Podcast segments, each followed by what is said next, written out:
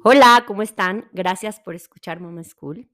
El día de hoy tengo un episodio súper interesante y como todas ya saben, estoy embarazada y por eso decidí hablar el día de hoy de las relaciones sexuales en el embarazo. Y bueno, este es un tema que creo que a todas las mamis nos interesa, las que estamos embarazadas, porque tenemos muchas dudas al respecto y para eso invité a dos especialistas que nos van a platicar, que se complementan perfecto es Denise Magdaleno, ella es especialista en ginecología y obstetricia, y Fernanda Zárate, que ella es sexóloga clínica y psicóloga. Ya las conocen, ya han estado anteriormente en el podcast y me encantó nuestros podcasts, por eso decidí invitarlas de nuevo para que nos resuelvan sus dudas y mis dudas y platiquemos muy a gusto el día de hoy. ¿Cómo están, niñas? Muy bien. Buenos días, todo muy bien, gracias.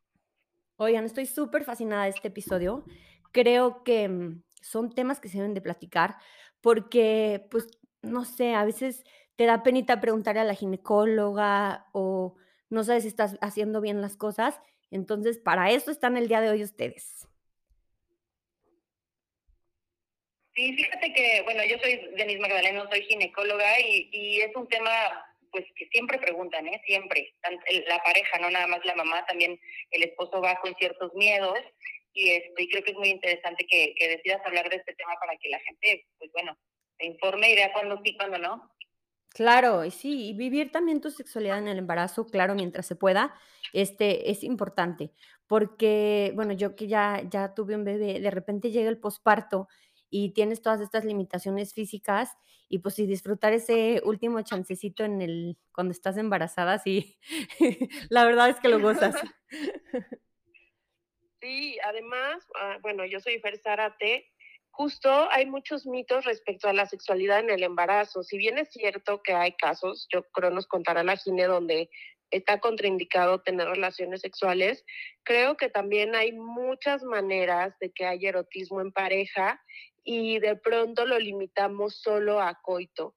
Entonces, creo que también es un buen momento para aprovechar toda esta situación hormonal y descubrir cómo podemos expandir el placer o cómo conectar más con la pareja justo para esperar la llegada del bebé y para que el posparto no nos agarre desprevenidas. Claro, claro, es una buena etapa como para iniciar esa, mm, pues esa conexión de una diferente manera, como tú dices, no solo es el coito, es este, pues son muchas cosas que ya nos platicarás, Fer, pero, pero definitivamente, o sea, hay más alternativas y, y pues quédense, mamis, todo el episodio a escuchar este tema tan interesante.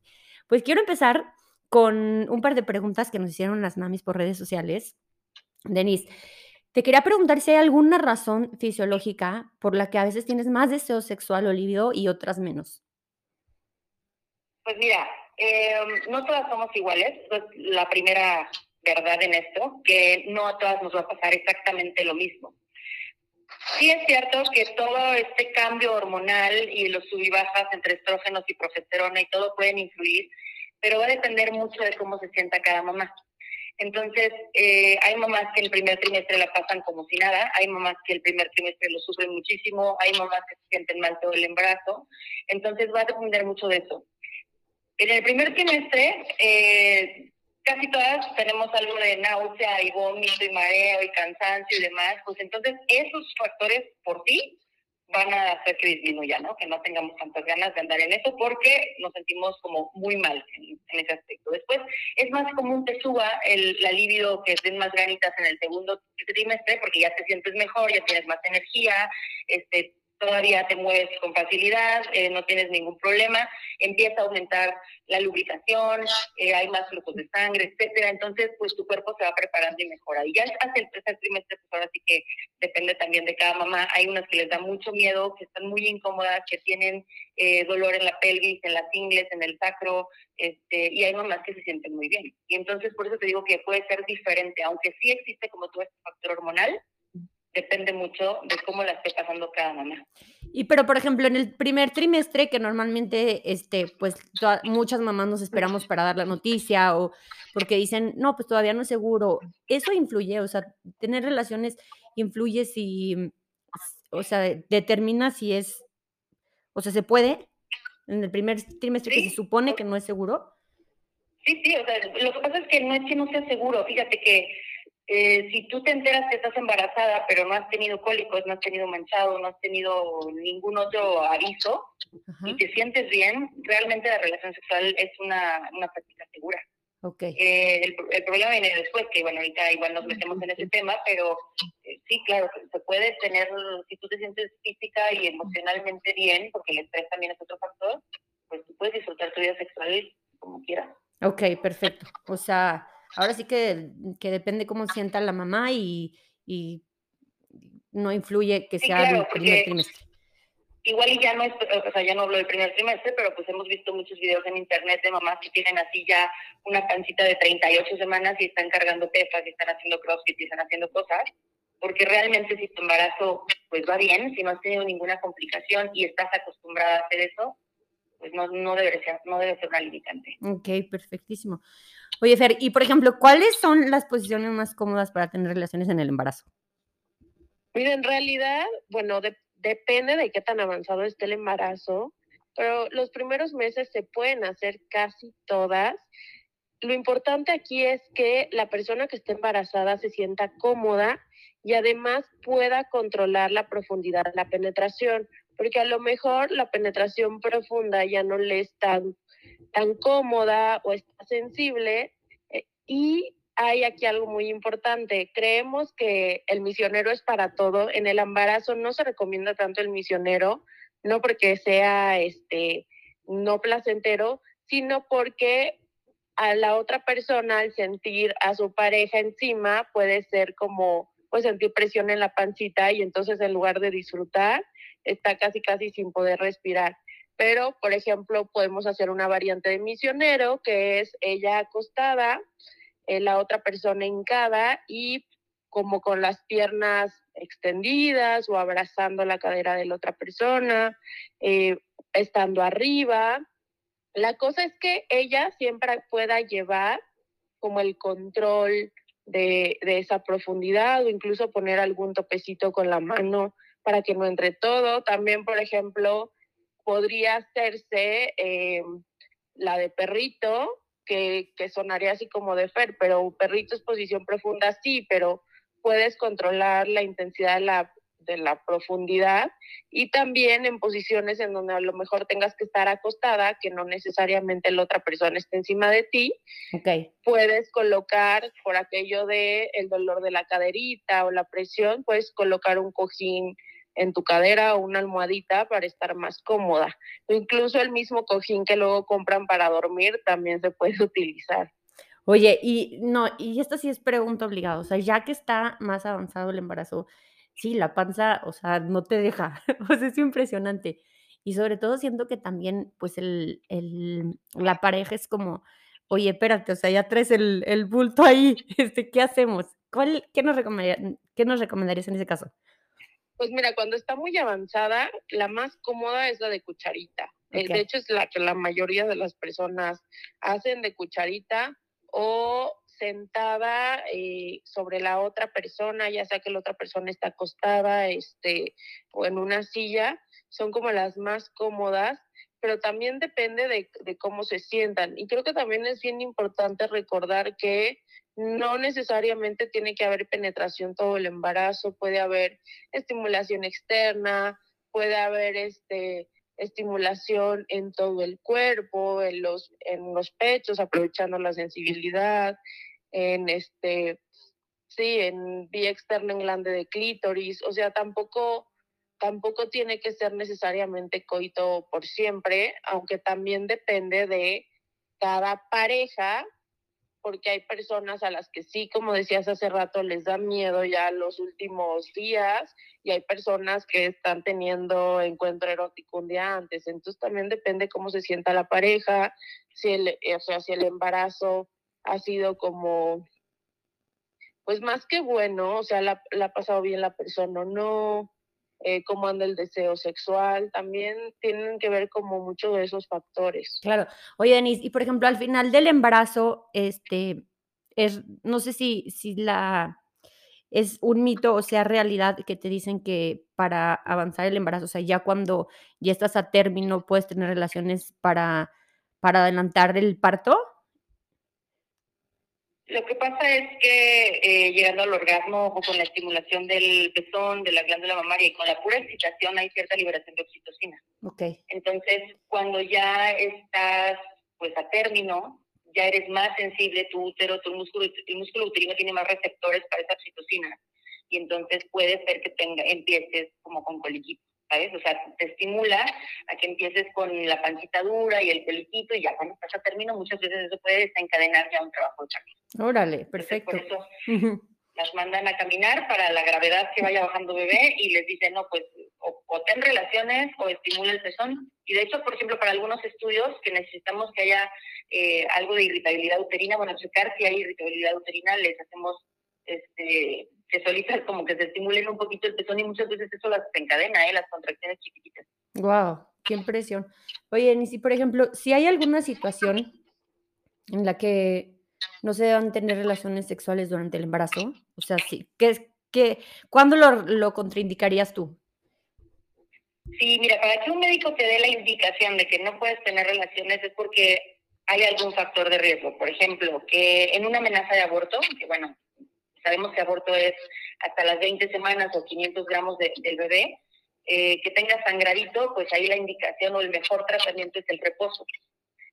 Eh, si ya más adelante cachamos que tiene la placenta previa y está sangrando, porque ojo, hay placentas previas que no sangran, digo, afortunadamente hay algunos casos así que no se complica, nada más está ahí la placenta y te obliga a una cesárea, pero no sangran, no dan problemas, entonces hay vida normal. Pero si hay datos de sangrado, entonces también no podemos tener relaciones.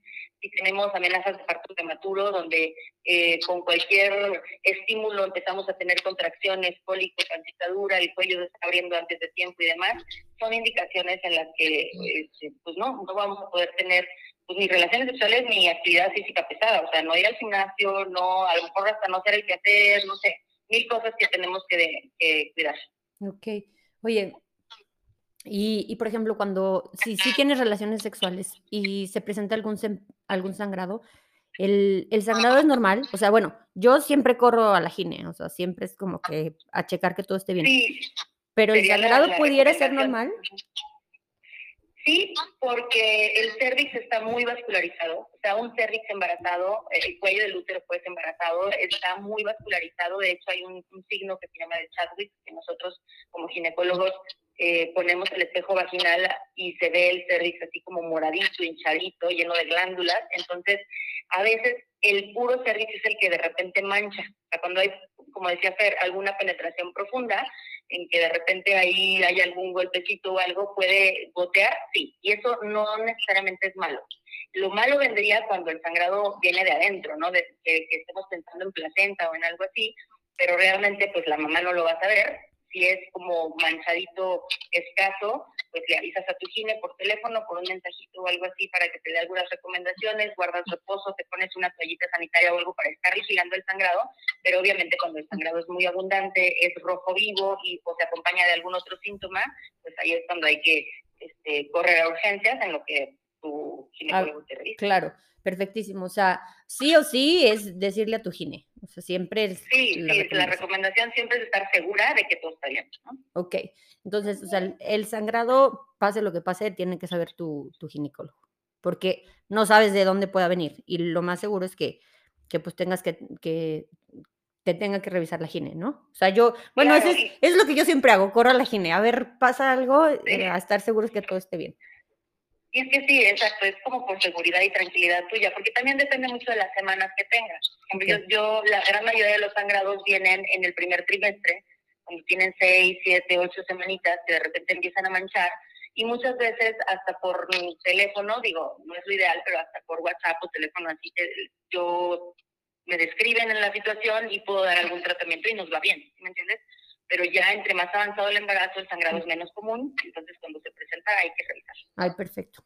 Sí, qué bueno que nos dices. La verdad es que, bueno, yo soy muy psycho, pero seguro hay mamás más relajadas, pero pues sí, el, el sangrado no es normal.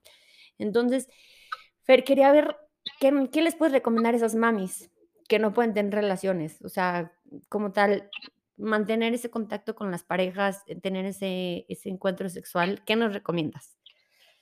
Mira, si no pueden tener relaciones, eh, sexuales, como pensando en coito y demás. Creo que es bien importante la comunicación en esta etapa y generar intimidad en la pareja, o sea, también estos encuentros en donde a lo mejor nos demos un masajito, que nos haga sentir rico, en donde nos acariciemos, sin necesariamente estimular ningún órgano sexual, ni externo ni interno. Y además, eh, generar estos espacios para estar en pareja, en donde tengamos una cita, no necesariamente para hablar de, del bebé, sino que hablemos de, de nosotros, eh, procurar como retomar estas situaciones que nos hacen reír. Creo que es muy importante porque es un espacio para fortalecer intimidad para lo que viene, porque al final de cuentas es como un parte de las etapas de la pareja, ser papás y demás, y a veces cuando llega el posparto, si las parejas no se no generaron esta intimidad o no se prepararon, impacta a la hora del posparto y entonces es cuando dicen que están desconectadas, que cada quien anda por su lado, que la prioridad es el bebé y de alguna forma tiene sentido, pero creo que es un buen momento para recordar que el proyecto de vida empezó en pareja. Entonces sí, o sea, bañitos que se bañen juntos, que hagan, que hagan actividades donde haya contacto físico, que no necesariamente tenga que llegar en este caso al coito. Como promover el erotismo, ser creativos. Sí, en, en el episodio eh, que platiqué contigo, nuestro episodio pasado, comentabas que es importante mantener como esa conexión y yo me doy totalmente cuenta, o sea, que de, de repente en el posparto, este, una cenita, un, pues ese momento romántico, te hace sentir muchísimo mejor, o sea, muchísimo más conectado en pareja que en sí tener o sea, relaciones sexuales. Y es, como tú dices, buscar ese momento, buscar esa conexión y, y también pues platicar de, de, todos los cambios que van, a, que van a venir para que estén preparados. Es como, como nos dicen todas las psicólogas, a un chiquito, este, a un niño hay que anticipar, anticipar, anticipar, ¿no? Como para que se sienta seguro. Y en este caso creo que también es importante eso, o sea, anticipar qué va a pasar con tu pareja, ¿no? ¿Cómo vas a estar sintiéndote tú? ¿Cómo van a estar las cosas en tu cuerpo? ¿Cómo van a, pues, a tener esa conexión, a tener ese, pues, eh, tener muy claro que tienen esa meta en común, se me hace súper importante. Y qué bonito que, que, pues, nos recomiendes todas estas cosas porque de repente se nos olvida, o sea, de repente pensamos que, que, el, que pues, la conexión en pareja y es solamente lo físico. Y no, pues viene mucho más mucho más allá, es algo más, más profundo. Claro, sí, sobre todo la comunicación. ¿Sabes qué? Me siento así, tengo miedo, estoy preocupada, me duele aquí y también escuchar lo que la otra persona tiene que decir, porque también en el caso de ellos también pasan por un proceso, entonces es como el espacio perfecto para comunicar nuestros miedos, las preocupaciones y también lo que nos emociona de lo que viene. Claro. Oye, Denise, tengo una pregunta que me, que me hizo una mami. ¿Alguien que ya ha tenido pérdidas influye en cuándo pueden empezar a tener relaciones?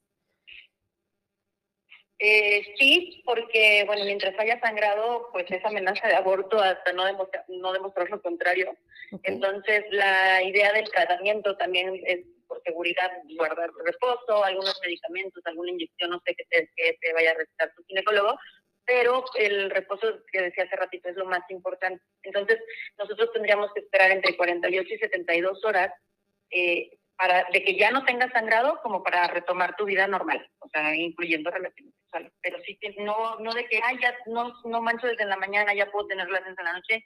No, tienen que pasar más o menos 48 a 72 horas. Depende también pues, de la cantidad de sangrado y del color, porque luego el color oscuro es como una sangrita más vieja como que ahí se quedó en vagina y va bajando poco a poco y te da como más tranquilidad, que si es un rojo vivo, como sangre fresca, ahí sí es reposo, reposo y nada de nada. Oye, y, y creo que esta mami se refería a que ya tuvo una pérdida de un bebé anteriormente, o sea... Ah, ok, ya, ajá. Sí, o sea, que ya haya sufrido una pérdida de un bebé, que haya tenido un aborto. Pues ahí va más la cuestión emocional, yo creo que Fer nos podría también hablar de eso, pero realmente en cuanto tú físicamente te sientas bien y eh, puedes retomar vida sexual, no hay pues ninguna contraindicación. ya sea una pérdida por un parto, que, yo me fui por la cuestión del sangrado porque para nosotros son pérdidas sanguíneas. Claro, claro, sí. Este, sí, perdón. de repente ahí en lo médico no me falla. sí, este, te digo, si así haya sido un parto o haya sido una cesárea, en cuanto pues ya te sientes bien, no tengas dolor y tengas la, la tranquilidad eh, física y emocional para retomar esa esa parte, lo puedes hacer, no hay ninguna contraindicación. Pues obviamente a lo mejor sí te van a recomendar un método anticonceptivo una temporadita, pero pues puedes tener relaciones en cuanto estés lista. Oye, y si tuvieron una pérdida, pero están embarazadas, o sea, ¿qué, qué les recomiendas? ¿Se puede? Si, tuvieron un embarazo, un embarazo, perdón, un aborto, y ahora están embarazadas de nuevo, como te dije al principio, si va bien, no hay ninguna contraindicación. O sea, realmente los abortos muchas veces no tenemos como la explicación 100% de, de, qué fue lo que pasó. Okay. Eh, y entonces un aborto no implica que vayas a tener más abortos adelante. Digo, puede pasar, siempre está la posibilidad y hay mamás que desgraciadamente tienen dos, tres abortos seguidos o más. En esos casos en específico, obviamente tienen que tener, aparte de una evaluación como buscando algún otro tipo de enfermedades, no sé, síndrome de otras cosas, eh, a lo mejor sí, ahí sí te van a decir tu embarazo es de alto riesgo, ¿por qué? Porque ya llevas varias pérdidas, pero si tienes una previa, realmente yo, esto sí, como que qué bueno que tocamos el tema porque quisiera quitarle un poquito el miedo a las mamás. Las posibilidades siempre existen, pero no es ley de que si ya tuviste un aborto, eh, tengas que eh, vivir de manera diferente tu embarazo siguiente. Ah, obviamente hay que prepararse y cuidarse y revisar que todo esté bien, planearlo y todo, pero pues tu vida lo más normal posible. Claro, mientras estés bien, mientras te sientas bien, mientras el ginecólogo eh, te dice que todo va bien, tienes que estar tranquila, ¿no? Siento que sí es esa, esa presión y ese, El estrés es un factor importantísimo, libera muchas sustancias que pueden ser desencadenar este cólico, actividad uterina y demás, entonces pues no, tratar de estar lo más tranquila posible. Entonces, al contrario, o sea, esto es contraproducente. Estresarte y estar pensando que algo va a salir mal es lo peor que pueden hacer. Pues sí, definitivamente yo como ginecóloga trato de tener a mis pacientes lo más tranquilas posible, incluso cuando están saliendo las cosas no como las planearon, o sea, no digo mal, pero de que empezaran con, con sangrita y así. Okay pues, tratar de estar lo más tranquila posible y, esperar lo mejor y a tu tratamiento y lo que se tenga que hacer en el momento. Oye, y por ejemplo, si alguien se hizo un tratamiento in vitro, esta fue otra de las preguntas, las relaciones también son más riesgosas. El, el... Normal. Ah, ok, es normal. Cuando... es, un, es un embarazo obviamente que, que, es muy deseado y que batallaste para llegar a él y que le invertiste tiempo, dinero y esfuerzo y, y demás entonces, claro que hay que cuidarlo muchísimo, pero como cualquier otro embarazo, ¿sí me entiendes? O sea, es, este, mm, lo mismo de que si estamos viendo que va bien, está creciendo, no hay sangrado, no hay cólico, no hay nada, pues tu embarazo sí se logró pues, de manera in vitro, o sea, con alguna técnica de reproducción asistida, pero ya embarazada eres una embarazada normal, eres una mamá que si no tiene alguna otra contraindicación, tiene que disfrutar su vida sexual. Qué bueno. La verdad es que creo que la mami que nos preguntó esto va a estar tranquila porque creo que parte de todos estos procesos es mucho, mucho, eh, pues el estrés y todo lo que, lo que conlleva estar en estos procesos. Y la mejor recomendación de, de ustedes, nuestras profesionales, es que tienen que vivir su vida tranquila, disfrutar su embarazo y estar pues al 100 disfrutando este proceso. Pero, ¿cómo, no sé si has llevado alguna alguna mami que haya, que haya tenido o bueno, haya logrado eh, concebir un bebé por in vitro. ¿Cómo les ha ido en este aspecto?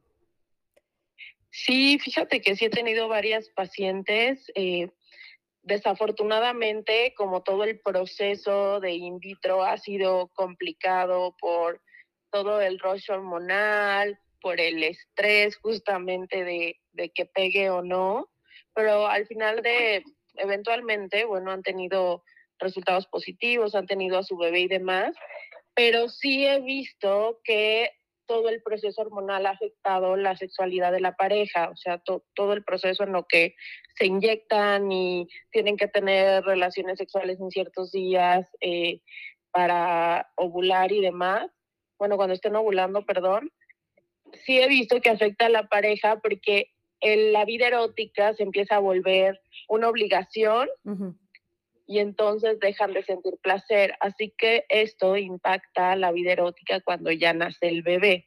Sin embargo, no es algo que no se pueda resolver, simplemente es como contribuir para que la pareja vuelva a generar esta intimidad y para que la pareja vuelva a darle a la vida erótica este toque de placer, de diversión y no necesariamente solo para obtener un bebé o, claro. o hacerlo hasta más divertido en el proceso. O sea, ok, nos toca tener relaciones estos días, pero vamos a hacerlo divertido, vamos a hacerlo eh, a lo mejor, si siempre lo hacemos en la cama, lo vamos a hacer en, en otro lugar de la casa y así. O sea, es como darle variedad al, a esta agenda. Ok, sí, o sea, que sea, pues sí tiene que ser como agenda, pero que no sea como monótono, ¿no? Así es, ajá, y que siempre, o sea, que sí, yo sé que el objetivo es el bebé, pero que se enfoquen en relajarse y disfrutar, porque también es como cuando se te olvidó el, nombre, entre más quieres acordarte del nombre, menos te acuerdas. Es algo así de pronto con el bebé. Hay tanto estrés que entre más quieres tener el bebé, como que hay algo que, que sucede que no pega, que, que, me imagino que es esto del estrés que nos contaba la Gine, y cuando se relajan y realmente lo disfrutes cuando dicen, ah, ¿qué crees? Yo estoy embarazada. Totalmente, totalmente. Así pegó de repente, de que, te, de que dejaste, dejaste de esa agenda estricta y, y, estar preocupado por eso y de repente, ¡pum!, ya estamos embarazados. Voilà.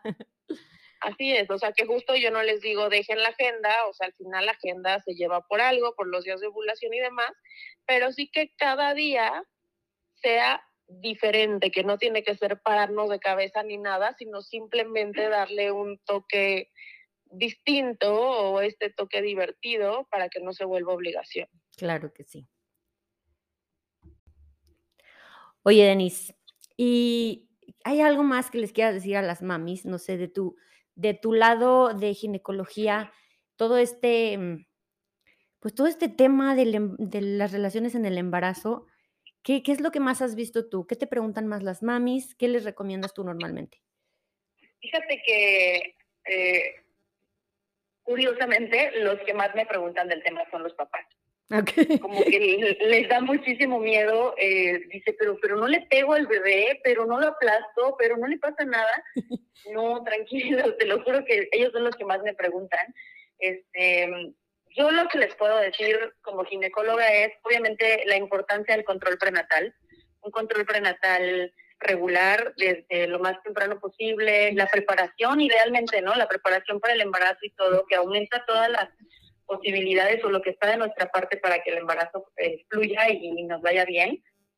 Porque si se cumple esa parte, pues no deberíamos tener ningún impedimento para, para nada. O sea, una mamá embarazada no es una mamá enferma, eh, hay ciertos casos que obviamente hay que cuidar, identificar, afortunadamente son los menos, pero bueno, pasa.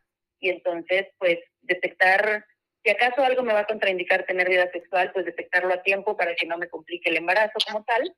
Y, y el resto de las mamás que, que todo está bien, pues adelante, o sea, disfruten su vida, disfruten su pareja, eh, tómense muchas fotos, no sé. La verdad es que es un proceso que debería ser muy bonito para todas y no sufrirlo con estrés o con otras cosas. Claro que sí. Qué bonito. Y Fer, tú, una recomendación para las mamis, para las que sí están disfrutando su vida sexual y para las que no, para que las que no pueden tener coito por, por expresarme correctamente. Ok.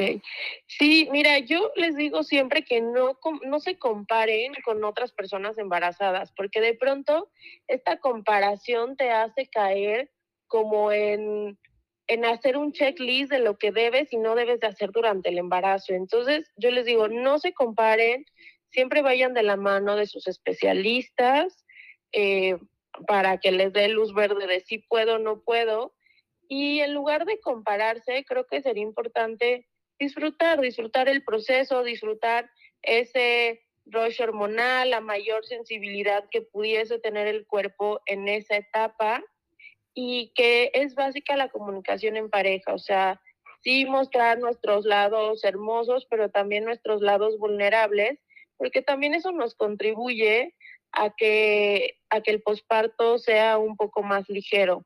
Además también que abracen como esta transformación de su cuerpo, porque al final de cuentas, pues se tarda nueve meses en, en crear vida también para que no se presionen, porque luego es como un tema que llega mucho así de es que este, estoy subiendo de peso por el bebé y ya, ya estoy pensando en que a los 40 días ya tengo que tener relaciones y ya mi cuerpo se debe de ver bien y no, o sea, es como ser pacientes con ellas mismas, ir de menos a más en todo durante el embarazo, en el posparto, o sea, no es como como sí, no son carreritas. O, el bebé fue así. Sí, escucha tu cuerpo. Rapidísimo. Es como ir de menos a más, tanto para las relaciones sexuales, eh, para el proceso con tu cuerpo. Oye, qué, bueno que mencionas esto. Perdón por interrumpirte, pero antes de que se me olvide, quiero que nos digas a esas mamis que se sienten inseguras porque están engordando, porque igual y dicen, no, es que, este, pues no sé, muchos pensamientos negativos que te pueden venir a la cabeza. No, mi esposo me va a ver con una panzota, o sea, ¿cómo, cómo le voy a hacer? Pues ya desnuda y, y no sintiéndome con mi cuerpo. ¿Qué les dirás a esas personas? Pues les diría que aprovechen, o sea, como si toda esta posibilidad de placer que nos da esta situación hormonal. Y, la mayoría de las parejas, o sea, es, están más preocupadas, como decía la Gine, por no eh, lastimar a la otra persona o al bebé, por todos estos mitos que hay, que a veces ni siquiera están tan enfocadas en cómo se va transformando tu cuerpo. Y que abrazar este, o sea, abrazar como esta transformación del cuerpo, mirarte al espejo, verte bonita, ver que estás creando vida y conectar con eso te, colabora muchísimo a que no la pases más y a que mal, mal, perdón, y a que más bien disfrutes las posibilidades de placer que tiene tu cuerpo durante esta etapa y que a lo mejor no vas a vivir otra vez o, o que quizás sí, pero más adelante. Entonces creo que también es una posibilidad para descubrirte desde un ser erótica en esa etapa de la vida. Entonces creo que eso también les da como, como mucho poder saber que es una gran etapa para sentir placer y como que hace que se les olvide un poquitillo el tema del peso. Además es parte de, o sea, es como es parte de crear vida y bueno, tu cuerpo se va a transformar eventualmente si así tú lo decides. Claro. Oigan, mamis, ya escucharon. Así es que por favor, quítense todas esas ideas de que no están bonitas o de que no se sienten bien o que literal están hermosas porque están creando vida. Y, y eso es lo único que hay que pensar. Yo la verdad es que sí he escuchado mamis que dicen, no, es que yo no me siento bonita en el embarazo, yo no, o sea, vaya esos pensamientos. Más bien, estás creando vida, abrázate, abraza esa etapa de tu vida y créeme que, mm, que tu pareja eh, está viendo todo ese, pues toda esa creación que tú estás, literal, que, que está creciendo en, en, tu vientre. Así es que, sí, como dice Fer, o sea, creo que es lo, en lo menos que nos debemos de preocupar. Sí, también creo que le pueden pedir a su pareja lo que necesitan. Oye, me estoy sintiendo así, como decía hace rato de la comunicación, y entonces propongo eh, que me ayudes a reforzar esto o qué propones tú. Y entonces a lo mejor la pareja como que se da cuenta que en ese momento necesita también hacerte saber que te desea, que eres bonita, que te ves muy sexy con la pancita. O sea, también la pareja nos puede ayudar a hacer más eh, más placentero ese proceso y hacernos sentir más cómodas. A veces, o sea, no es como lo ideal, pero la opinión de la persona con la que estamos en el encuentro erótico, por supuesto que nos eleva muchísimo la autoestima en esa etapa. Claro, papi, si están escuchando, por favor, todas las parejas que están escuchando esto, díganle a sus, a sus esposas, a sus parejas que se ven hermosas embarazadas. De verdad que yo creo que sí ayuda a Fer, ¿no crees? Sí, o sea, que se ven deseables, que se les antoja, que se compren, este, no sé, lencería este, especial, o sea, también es, es como que tú conectes con ese lado en que sí puede ser erótica, que sí puedes sentir un poco más de placer y que la otra persona también te lo refuerce. Claro, me encanta. Ay, mujeres, qué tema tan interesante. De verdad que gozo estos temas. Quiero agradecerles mucho por su tiempo. Y, y pues, mami, si tienen alguna duda, escríbanles. Por favor, mm, díganos sus redes sociales, Fer y Denise. Eh, ah, bueno, Fer, eh, la mía es, estoy en todas las redes como arroba sexóloga Fer con Z al principio en lugar de S. Denise, ¿cuáles son tus redes? Igual, estoy por todos lados, entonces en mis redes me encuentran, bueno, en Facebook, por ejemplo, mi nombre completo, Denise Magdaleno Medina, ginecóloga. Eh, el que más mm, personal hago es el Instagram, que es donde estoy todo el tiempo activa, y ahí es doctora, bueno, dra.denise con doble S punto gine. Denise Magdaleno punto gine. Oigan, amo sus redes sociales de las dos. La verdad es que felicidades por el trabajo que hacen. Comunican muchas cosas de las cuales yo, pues, eh, no estaba eh, muy familiarizada en, en ninguno de esos dos temas. Y la verdad es que me han ayudado muchísimo. Creo que tienen un trato eh, súper humano y, y demuestran las dos en su profesión el lado, el lado humano de, de todo lo que comparten. Gracias por compartir esto. Mamis, si tienen alguna duda, escríbanles. Las dos tienen consulta en línea, ¿verdad? Sí, sí. Perfectísimo, pues ya saben, acérquense a ellas que son súper accesibles y pues no me queda más que agradecerles, niñas. No sé si quieran decir algo más.